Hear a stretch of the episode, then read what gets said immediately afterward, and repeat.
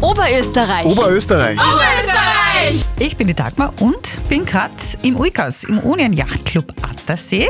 Und mir geht's gut. Und das liegt an den zwei Herren mir gegenüber. Zum einen ist das der Christian Kagel als Europameister und Weltrekordhalter, also einer der besten Segler, die wir haben. Und der zweite ist der wahrscheinlich beste Regattaleiter des Landes, der Gerd Schmidleitner alias sehr respektvoll Gerd Blondel. Und auch wenn ihr mit dem Segeln jetzt nicht so viel am Hut habt, diese Geschichten und Insider-Tipps müsst ihr euch unbedingt anhören. Der Anlass, das ist der legendäre Attersee Grand Prix am 11. Juli. Der Attersee Grand Prix ist eine der größten Regatten bei uns. Und da sind natürlich alle heimischen Top-Segler mit dabei. Und natürlich damit auch du, Christian Kagel. Und dass du dabei sein kannst, Gott sei Dank ist ein kleines Wunder. Nimm uns doch bitte mit ins Jahr 2005. Da hast du ja Einhand, also ganz alleine, in einem Boot bei einer Regatta den Atlantik überquert Richtung Brasilien. Und dann ist was passiert? Äh, ja, im Prinzip äh, war es so sechs Tage vor dem Ziel des Mini-Transats äh, 2005. Ist es dann zum kleinen Desaster gekommen. Ein Spanier war in meiner Nähe und der hat eben schon zwei Tage vorher erzählt, dass ihm das Essen ausgeht. Und wir wollten uns irgendwie treffen, weil es im Notfall ja schon erlaubt ist, äh, sich gegenseitig auch zu unterstützen draußen am Wasser. Bei dieser Essensübergabe, die wir draußen gemacht haben, da war so ja, Sonnenuntergang in Brasilien, ist ja relativ kurz, weil es war so 20 Minuten danach. Da ist die Rede finster und äh, die Box ist im Wasser gelandet, er hat sie nicht erwischt. Und er war völlig verzweifelt, weil es ohne Segel dahin getrieben, konnte nicht umdrehen. Ich bin dann zurückgesegelt, habe die Box wieder gesucht und äh, beim Aufnehmen der Box äh, ja, bin ich über Bord gerutscht, richtig so unter der Reling raus ins Wasser. Dann ist meine Sicherheitsleine gerissen und das Blöde war, ich habe keine Schwimmweste angehabt, mhm. weil wenn man eh am Schiff angehängt ist, dann denkt man nicht dran, dass das irgendwie reißen könnte. Und dann habe ich versucht zu schwimmen und versucht das Boot irgendwie Graulein noch zu erreichen, aber nach zwei, drei Minuten ist man völlig fertig und weiß genau, okay, das Boot ist weg. Es ist nachts, man hat keine Schwimmweste an, kein Licht, gar nichts mit und nur diese Essensbox. Also wahrscheinlich wäre ich nicht verhungert, aber die Angst natürlich sehr, sehr groß, dass dich irgendwann die Kraft verlässt und du diese Box dann loslassen musst. Äh, ja, und der Spanier ist davongetrieben, der war ja, schon relativ klein am Horizont. Äh, mein Boot hat dann zwei Manöver gemacht und ist irgendwie in seiner Nähe stehen geblieben, Gott sei Dank. Äh, weil er hat mich an Bord nicht gesehen, hat mich über Funk auch nicht erreicht und dann hat er umgedreht und hat einen Mayday-Call abgesetzt. Und nachdem wir nur, oder er nur getrieben ist im Atlantik, hat auch keinen gescheiten Kurs in Wald gehabt und ist eher zufällig wieder in meine Richtung gefahren. Und vom Wasser habe ich nur gesehen, diese Positionslichter, die man oben hat am Masttop, die hat sich immer die Farbe geändert, von rot auf grün, das heißt, der kommt irgendwie so auf dich zu. Und das war das erste Mal in meinem Leben, wo ich mir gedacht habe, okay, Christian, kriegst vielleicht eine zweite Chance in deinem Leben. Also ich habe dann geschrien wie am Spieß und habe mit, versucht, mit der Box Krach zu machen. Äh, und beim äh, zweiten Mal ist er in der Nähe vorbeigefahren bei mir und hat einen Rettungsring geworfen. Den habe ich auch tatsächlich erwischt. Da war mir auch dann schon viel leichter, weil ich irgendwas hatte, was mich über Wasser hält. Äh, ja, und beim dritten Mal war er so knapp da bei mir, dann konnte ich eine Relingstütze erwischen äh, auf so einem Vorschiff und dann bin ich darauf geklettert mit meinen letzten Kräften und dann sind wir da gelegen, haben geheult wie die Schlosshunde. Völlig fertig, völlig geschockt. Das war so, glaube ich, der schlimmste Moment in meinem Leben bis jetzt. So ganz alleine mit den Gedanken, so was wäre wenn und äh, was hätte passieren können. Und man sieht die eigene Schlagzeile der Zeitung. Und in der Früh war er wieder weg, der Hugo Ramon, der liebe Spanier, und ich hätte ihm alles gegeben zu essen, was ich noch hatte, aber ich habe ihn dann nicht mehr gesehen und ich war dann äh, knapp vier Stunden vor mir im Ziel. Ja, Dann seid ihr essen gegangen? Ja, gibt es zuerst einmal ein Caipirinha in Brasilien, traditionell, und frische Früchte und dann das Essen, das stimmt. Und seit letztem Jahr stehst du ja auch im Guinness-Buch der Rekorde. Ja, das war eine ganz eine blöde Idee. Äh, ich habe im Internet einmal gelesen, dass ein Amerikaner so einen Rekord aufgestellt hat, auf einem möglichst kleinen Boot eine möglichst lange Distanz zu segeln. Ja, und habe das dann im Rahmen einer Regatta eben mit dem Blondel gemeinsam äh, auch versucht und bin da knapp 900 Kilometer alleine gesegelt vor der Küste Kroatiens. Äh, das Boot war nur 4,30 Meter lang, das heißt viel, viel zu klein. Also recht viel Auslauf war nicht. Mhm. Da haben wir viel Geld gesammelt für ein Kinderprojekt oder für ein medizinisches Kinderprojekt und das war echt richtig cool. Also du bist ein Vollblutsegler, kann man sagen, du lebst deinen Traum? Absolut, ja. Und er ist sicher noch nicht zu Ende. Sie sind letztes Jahr Europameister geworden in der neuen olympischen Double-Handed Mixed äh, Klasse mit der Lisa Berger. Und ja, auch das wird, glaube ich, noch cool, was da kommt in den nächsten Jahren Richtung Olympia. Was rechnet euch dann aus? Äh, ich glaube, dass die Karten gerade in dieser Klasse extrem gemischt werden oder neu gemischt werden, weil einfach ja auch alte Hasen wieder mal die Chance haben, äh, mitzusegeln, nicht nur die jungen Hupfer, die auf den kleinen Jollen da unterwegs sind. Keine Ahnung, aber Ja, Vollgas. Vollgas klingt gut. ähm, welche Entwicklung im Segelsport fasziniert dich gerade? Äh, sicher das Fliegen. Also Segeln hat sich ja weiterentwickelt. Es gibt jetzt immer mehr Boote, die foilen, die abheben. Das muss man mal erklären für alle, die nicht Segler sind. Das sind diese foilenden Boote. America's Cup wird jetzt eh wieder im nächsten Jahr, dann wird man es wieder groß in aller Welt sehen. Aber erklär es uns einmal ganz kurz, was das heißt. Äh, also im Prinzip äh, ist es Segeln zu Beginn und äh, sobald die Geschwindigkeit genug ist, hebt sich das Boot auf kleinen Tragflächen quasi aus dem Wasser raus und der Widerstand wird sehr, sehr gering. Das heißt, man ist dann eigentlich dauernd wesentlich schneller als die Windgeschwindigkeit und das macht es natürlich taktisch wieder interessant. Das kommt auch in den Hochseeklassen mittlerweile zum Vorschein, da ist der America's Cup natürlich der große Vorreiter, aber jetzt gibt es auch rund um die Weltregatten, die mit Foils unterwegs sind technisch eine sehr spannende Entwicklung, weil die Autopiloten, also während man schläft, muss irgendeiner segeln. Mhm. Und dass der Autopilot diese vollenden Boote da im Wasser hält, das ist im Moment ganz ein großes Thema und ja, super, super spannend. Wem im Segelsport gilt deine ganz besondere Bewunderung und warum? Das ist jetzt lustig, weil es ist die Liz Wardley, eine ganz faszinierende Seglerin, äh, die Ocean gesegelt ist und einfach die Jungs rund um sich einfach extrem im Griff hat, was mir nicht immer gelingt. Schön, eine Frau. Volvo Ocean Race muss man noch ganz kurz erklären. Volvo Ocean Race ist das größte Hochseerennen, wo es also nächstes Jahr mit äh, zwei Bootsklassen um die Welt geht, die besten Segler äh, anlockt und das alle drei bis vier Jahre. Volvo Ocean Race und Christian Kagel. Äh, ja, es gibt ein österreichisches Volvo Ocean Race Projekt äh, und das ist, ist letztes Jahr getauft worden. Jetzt wird trainiert äh, und das Boot vorbereitet für die ganz, ganz große Regatta. Also das ist die erste österreichische Teilnehmer in diesem Event. Ich bin da derzeit technisch involviert und ja, schauen wir mal, was, das, was die Zeit so bringt. Aber jetzt äh, Überleitung zur Attersee-Regatta. Wie läuft der Countdown vor einer Wettfahrt bei dir ab? Also ich glaube, das Wichtige ist einfach das Revier ein bisschen abzusegeln, bevor man äh, da startet, äh, weil natürlich draußen sehr viel passiert und die letzte Stunde vor einer Wettfahrt ist ja immer damit äh, ausgefüllt, äh, den Wind zu schauen, schauen, wo die bessere Seite der Linie ist ähm, und ja, einfach schauen, dass man die Kuh ein bisschen einstimmt, dass die von diesem Wirtshausmodus rauskommt aufs Wasser und dann auch wirklich breites Leistung zu zeigen. Dann es eh spannend, so zehn Minuten vor dem Start äh, gibt es ja dann das erste Signal, diese orange Flagge, die gesetzt wird, wo wir dann wissen, okay, jetzt geht es bald los. Dann bei fünf Minuten der erste Schuss hoffentlich von dir, Gerd. Und dann äh, ja, ist im Prinzip einfach äh, schauen, wo ist die bessere Linie, gute Position suchen und dann die letzten Sekunden vom Start halt wirklich viel Schwung holen, viel Gas geben und dann mit möglichst viel Schwung bei Null über der Linie.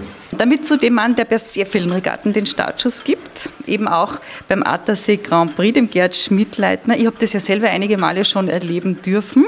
Was war denn dein Highlight bisher in deiner Karriere?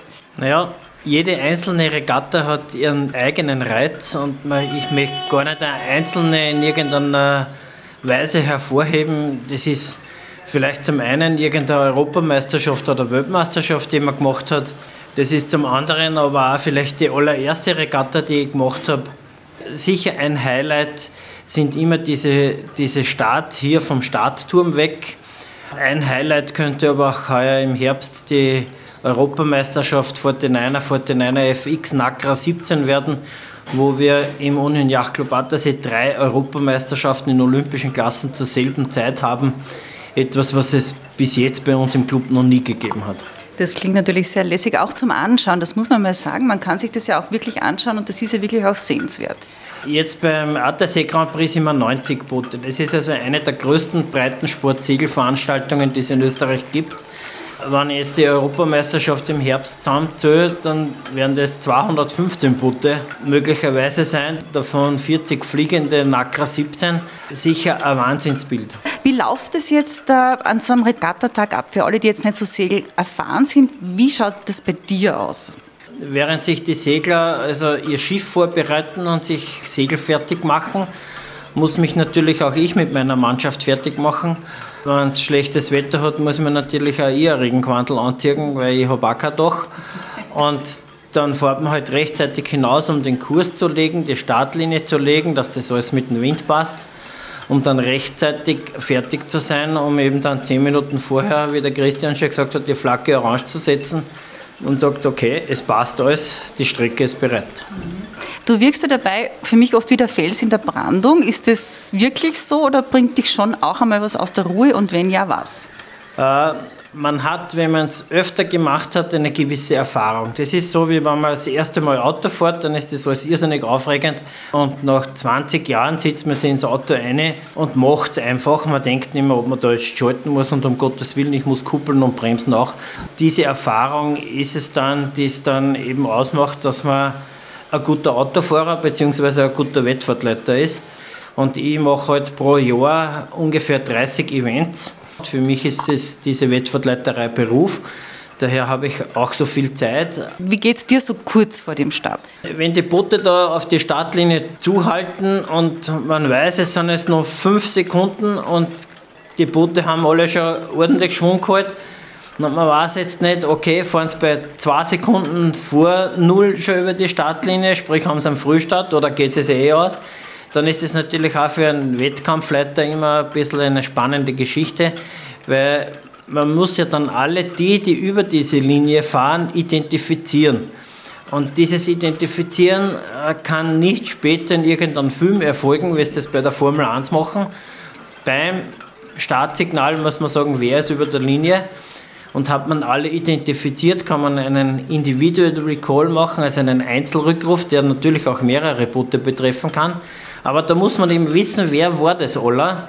Und wenn auch nur einer am Weg ist, von dem man weiß, er ist am Weg, aber ich weiß nicht genau, wer es ist, muss man einen allgemeinen Rückruf machen und dann passiert das Ganze nur einmal. Das ist halt für alle irgendwie Fahrt. Für auch Nicht-Segler wieder, was müssen die denn machen wenn, beim Frühstart? Ja, je nachdem, welche Startregel angesetzt war, ist es so, dass sie entweder einfach nur wieder hinter die Startlinie zurück müssen also so ähnlich wie beim Skifahren, wenn man ein Tor verpasst hat, muss man stehen bleiben, wieder hinaufgehen, das Tor korrekt passieren, in dem Fall die Startlinie nach dem Startsignal passieren und dann kann man wieder losfahren. Kommen wir direkt zum Attersee Grand Prix, der äh, jetzt wieder steigt. Aber hätte jetzt gerne ein paar Eckdaten, es sind sehr viele dabei und sehr gute auch dabei. Sehr viele lassen sich aus taktischen Gründen bis zum letzten Moment Zeit, um ja nichts preiszugeben, mit wem sie fahren und wer fährt und mit welchem Boot. Aber ich sage jetzt neben Europameister und Weltrekordhalter Kagel sind auch mehrfache Olympiateilnehmer dabei. Und in Wirklichkeit dieses Segeln auf diesen Kursen ist deshalb so lässig, weil jeder gewinnen kann. Wenn der Europameister ein Windloch übersieht, dann kann auch ein, ich sage jetzt Sonntagssegler, an diesem Samstag, an dem der Grand Prix stattfindet, gewinnen. Es kommt also vor. Wir fragen nicht nach, wie oft, es kann sein. Und äh, man muss auch ganz an dieser Stelle erwähnen, es ist alles absolut Corona-konform. Ja, das ist absolut Corona-konform. Wir haben also natürlich klare Regeln von der Regierung vorgegeben. Wir haben Regeln vorgegeben vom österreichischen Segelverband. Und aufgrund der aktuell leicht steigenden Zahlen in Linz und Umgebung haben wir uns dazu auch entschlossen, dass wir zusätzliche Sicherheitsmaßnahmen einführen. Wir werden also ganz genau auf den Abstand an Land achten.